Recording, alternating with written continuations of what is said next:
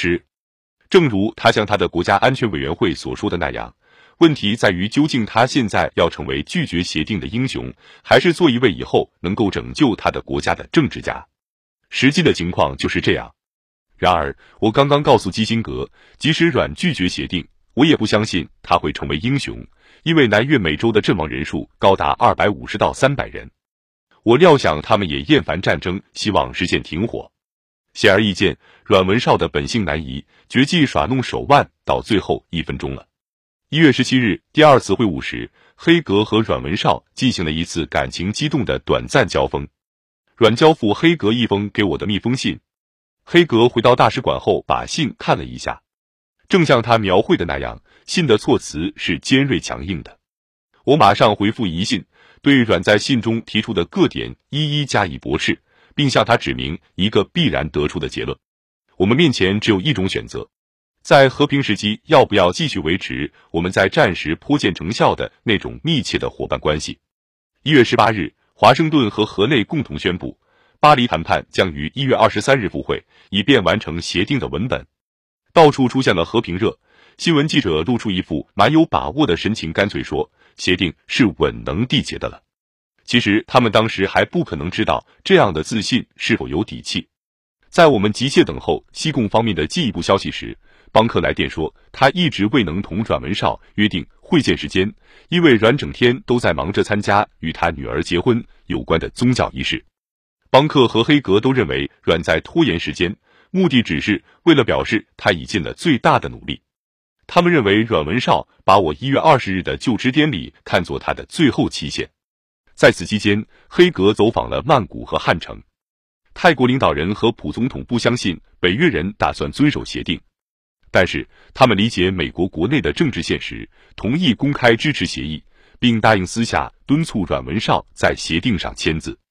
经过最后一次奋力抵抗，并在我们之间又交换了一些书信之后，阮文绍终于决定同意这个协定。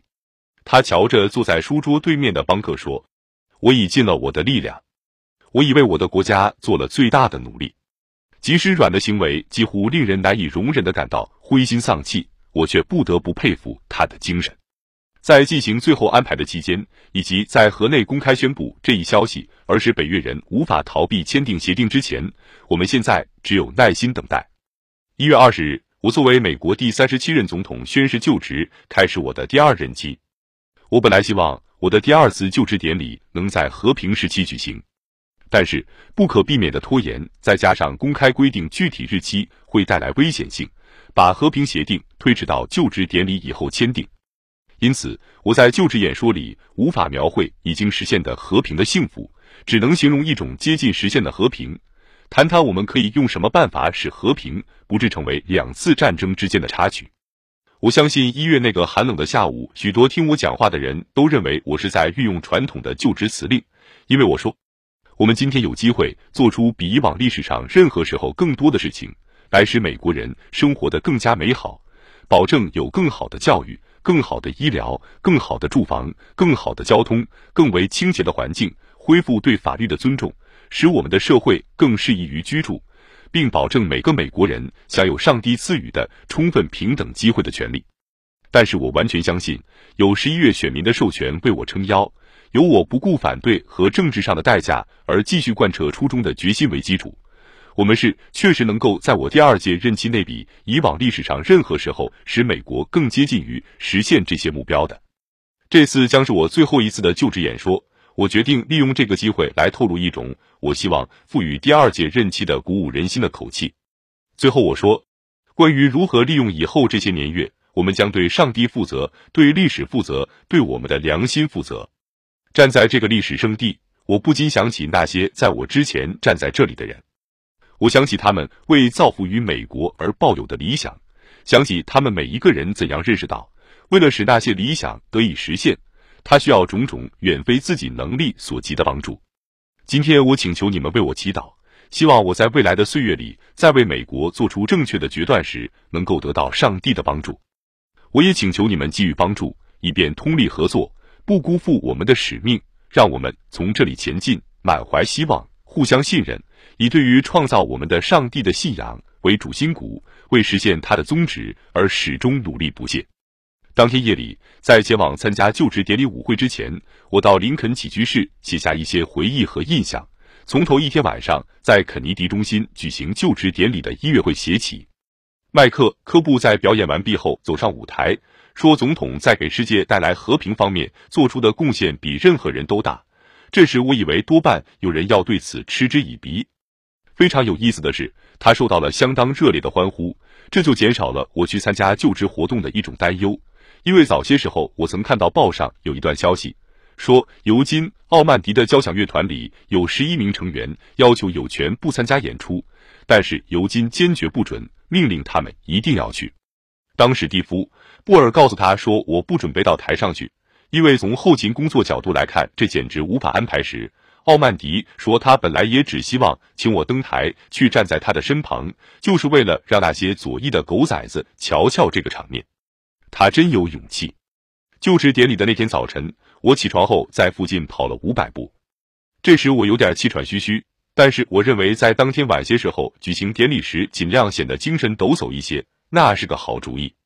下楼之前，我走进林肯卧室，站在放着《解放宣言》和我知道原先安放林肯书桌的地方，低了一会儿头，表示敬意。祈祷上帝让我能够在事先准备的比较简短的就职演说中，给予全国人民一些鼓舞、一些鼓励和一些指导。在驱车前往国会大厦的那段路上，可以看出以后可能要碰到示威者的迹象。三五成群的人占据着沿途的要冲。帕特和其他一些人没有听到他们喊些什么，可是他们在吼叫着“他妈的”等的脏话，真是一群十分凶恶的家伙。就职典礼按预定时间进行。或许是我所见过的最好的一次，扩音系统很出色。演说时听不到当场有人提出诘问，虽然当我开始演说时，后面较远的地方有几个人喊出一些脏话，接着就平静下去。也许是有人使他们平静下去了。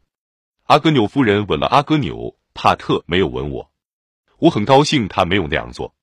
我有时认为这些爱的表现是非常合时宜的，如在选举胜利的那天晚上，但在别的时候。我认为不怎么合适，特别是在这个场合，我确实认为那样做很不合适。在国会大厦的午餐席上，我多少有点扫兴。我在想，如果这个星期没有在巴黎可能达成协议这样的事态发展，情况会糟得多。但是他来的不够早，并且我相信他还没有能够达到那种足以使我避免在民意测验方面遭受一些挫折的程度。就影响我的决策这一点来说。我根本不在乎民意测验说些什么。既然政客们注意民意测验，我才由于他们可能影响我的领导能力而加以关心。在就职游行过程中，我一直站着。帕特站了三分之一的路程。在示威者开始投掷鸡蛋和碎石片时，特工人员请他坐下，他拒绝了。他这样做是绝对正确的。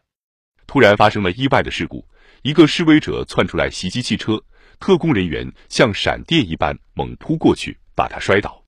我觉得这很可能是我最后一次就职舞会了。我根本想象不到人们会花那么多钱去站在那一大群人的中间。从马萨诸塞州来的一个姑娘，简直像是歇斯底里病发作。她哭喊着：“我是多么爱你和尊敬你啊！”